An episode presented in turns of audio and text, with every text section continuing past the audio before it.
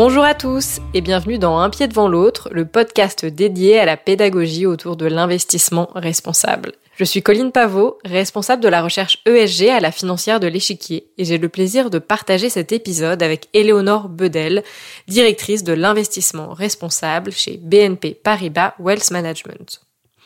Ensemble, nous allons réaliser une plongée dans le quotidien de la gestion d'un fonds ISR.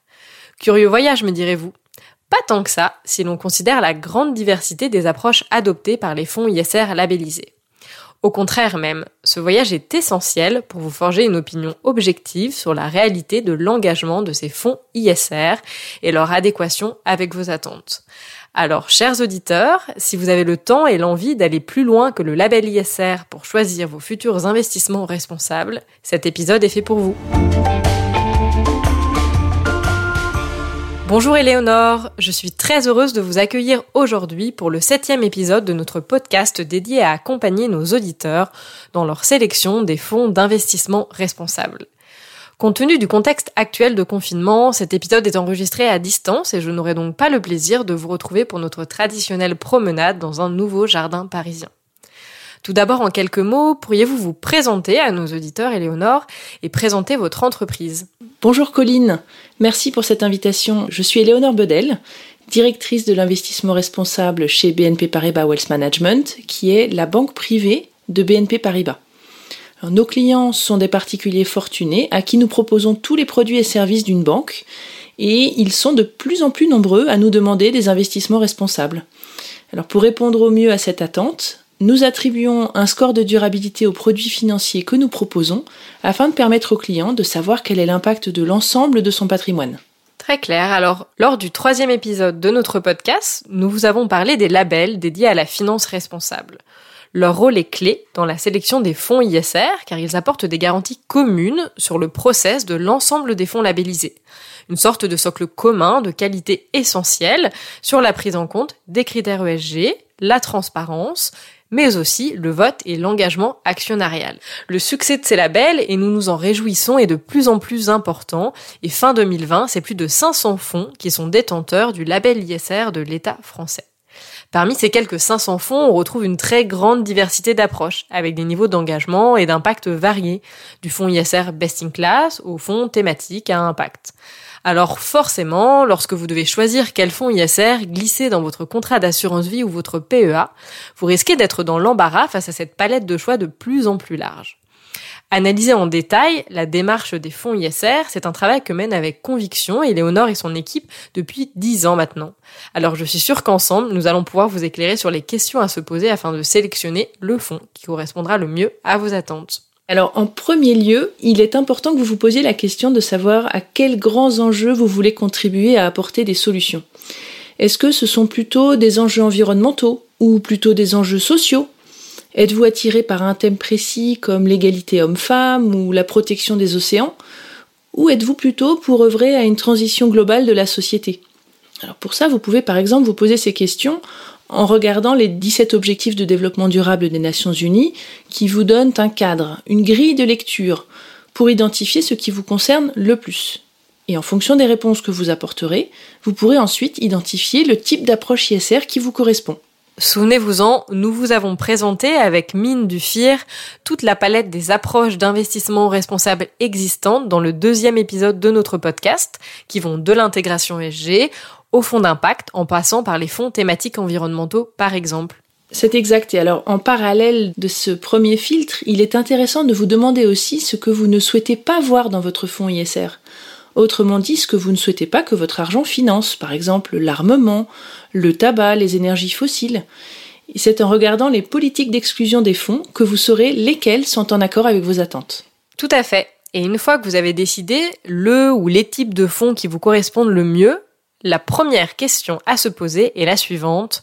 Comment sont sélectionnées les entreprises qui rentrent dans la composition du portefeuille de mon fonds? Ici, votre question, elle interroge deux choses. Tout d'abord, elle interroge la qualité de la recherche ESG mise en œuvre par la société de gestion et le processus de sélection des entreprises. Demandez-vous par exemple si la recherche ESG, donc sur les critères environnementaux, sociaux et de gouvernance sur les entreprises, est réalisée en interne par une équipe d'analystes ESG dédiée au sein de la société de gestion, ou si elle est uniquement externalisée auprès d'une agence de notation extra-financière. Si celle-ci est internalisée, il est important que les analystes ESG prennent le temps de rencontrer les entreprises, voire de réaliser des visites dans celles-ci pour aller au-delà de l'image que l'entreprise donne d'elle-même au sein de son rapport RSE par exemple, et d'être en capacité d'avoir un esprit critique et de déjouer le greenwashing de certaines d'entre elles. Colline, ici, j'ajouterais également que euh, l'expérience des membres de l'équipe ISR est un critère extrêmement important à prendre en compte, ou encore à quel point la recherche est adaptée à chaque entreprise et à chaque secteur en fonction de ses enjeux. En effet, vous avez complètement raison. Une fois que vous vous êtes assuré de la qualité de la recherche ESG, une autre question est importante. Quel est l'impact de cette recherche sur la sélection des entreprises? Dans notre jargon, c'est ce qu'on appelle la sélectivité. Alors qu'est-ce qu'on entend par là?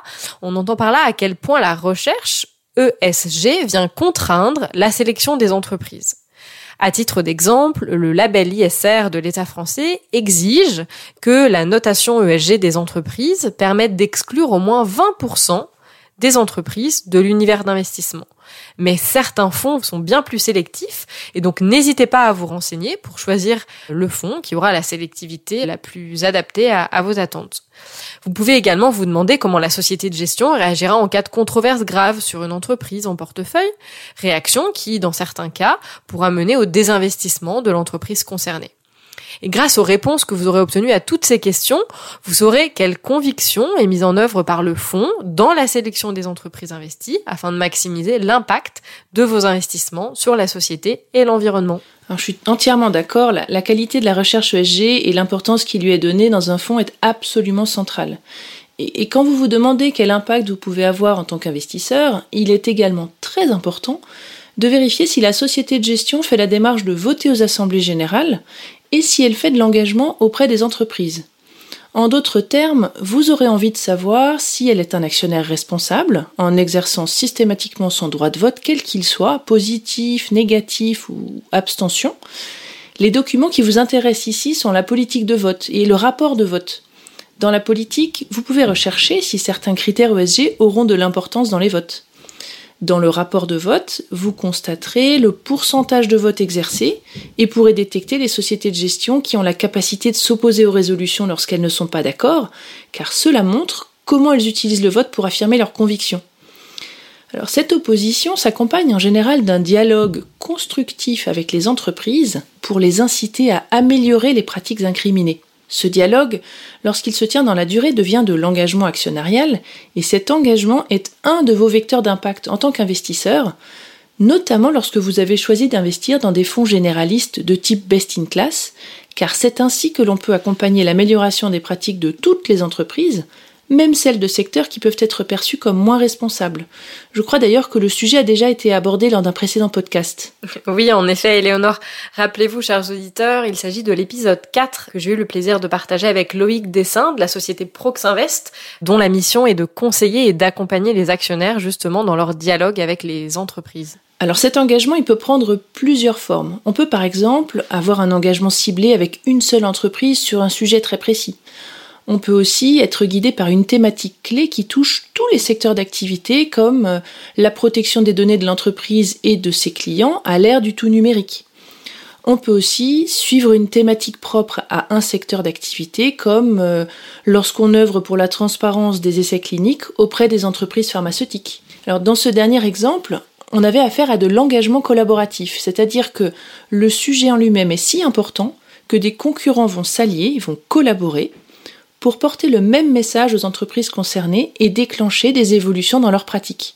Le but recherché étant le même, il est heureux de voir que l'on peut travailler main dans la main pour l'atteindre en mettant sa concurrence de côté. C'est très fréquent et c'est ce qui me semble le plus intéressant en matière d'investissement responsable et le plus porteur d'impact pour vous en tant qu'investisseur. Car être un investisseur responsable, j'en suis convaincu, c'est aussi accompagner les acteurs de l'économie pour les tirer vers le haut, avec un potentiel effet vertueux, ne l'oublions pas, de voir cela se refléter positivement sur le cours de bourse. Alors cette fois, il faudra que vous cherchiez ces informations dans le rapport d'engagement. un rapport qui est d'ailleurs parfois couplé avec le rapport de vote. Pour être en capacité de mesurer la qualité de la démarche d'investissement responsable d'un fonds, il faut que celle-ci soit transparente. Il est très important que les épargnants puissent trouver ces informations concrètes pour bien comprendre la portée de leurs investissements. Tout investisseur responsable a alors un rôle clé à jouer sur le terrain de la transparence et de la pédagogie envers ses clients investisseurs et ne doit rien avoir à leur cacher. Cette transparence, elle est importante selon moi à deux niveaux. Tout d'abord, la transparence sur le processus d'investissement au sens large. Alors, qu'est-ce que j'entends par là?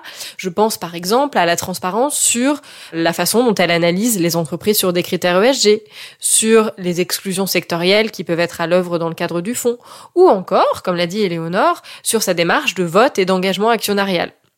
Mais ce qui est également très important et souvent très simple à comprendre pour un investisseur particulier, c'est également la transparence sur les investissements réalisés par ce fonds.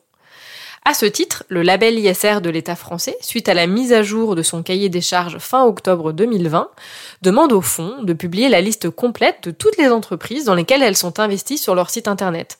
Une façon très simple pour vous, investisseurs particuliers, de savoir si vous êtes à l'aise avec les entreprises dans lesquelles vous êtes investi au travers de ce fonds.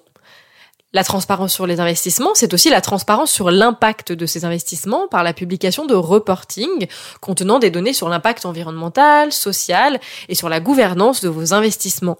Et ce dernier point, il est particulièrement clé quand on parle de fonds d'impact qui publient généralement un rapport d'impact détaillé, vous permettant de vous assurer que pour chaque euro que vous aurez investi dans ce fonds, le gérant aura mis en œuvre tout ce qui est en son pouvoir pour maximiser son impact. Alors concrètement, quand on est un petit épargnant, comment sentir si le fonds ISR qui nous est proposé fait preuve de cette transparence? Rien de très sorcier, rendez-vous sur le site internet de la société de gestion du fonds concerné, et en quelques clics, si celle-ci joue le jeu de la transparence, vous trouverez rapidement toutes les informations nécessaires pour vous faire votre propre avis sur le sujet. Et si votre curiosité n'est pas assouvie, je vous invite à vous plonger dans le document le plus complet qui soit publié par toute société de gestion responsable. Il s'agit du Code de transparence. Dernier point clé, je vous encourage à vérifier si la société de gestion s'applique à elle-même ce qu'elle attend des entreprises dans lesquelles elle investit, et par conséquent si son approche est cohérente, car plus la société de gestion est vertueuse, plus lui faire confiance lui donne les moyens d'agir positivement pour l'environnement et la société vous pouvez commencer par regarder sa démarche RSE, son ancienneté sur l'investissement responsable, si elle contribue à faire avancer l'ISR sur la place et à lui donner plus d'impact en réfléchissant avec les autres acteurs. Vous pouvez regarder aussi si elle publie des papiers sur des thématiques précises liées à l'ISR. Cela vous donnera aussi une idée de l'expertise et de la conviction des équipes sur le sujet. Je dirais que choisir sa société de gestion, c'est aussi important que choisir son fonds car se reposer sur un acteur expérimenté, convaincu et très actif rendra encore plus fort l'impact de vos investissements. Chers auditeurs, maintenant que vous savez quels sont les thèmes importants qui vous permettront d'identifier les fonds ISR les plus en adéquation avec vos besoins et vos attentes, n'hésitez pas à aller sur les sites internet des sociétés de gestion. N'ayez pas peur de vous plonger dans leur code de transparence et surtout, n'hésitez pas à poser toutes ces questions à votre conseiller financier.